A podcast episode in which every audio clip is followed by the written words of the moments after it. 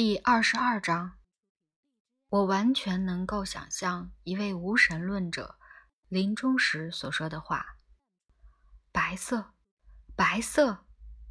爱，爱，爱啊，我的上帝！”还有临终前突然有的对上帝的信仰。而不可知论者，如果他忠实于自己的理性的自己的话，如果。他依赖干巴巴的、丝毫不引人激动的真实性的话，也许会试图这样解释沐浴着他的温暖的光：也许是大大脑没有充氧，直到最后一刻，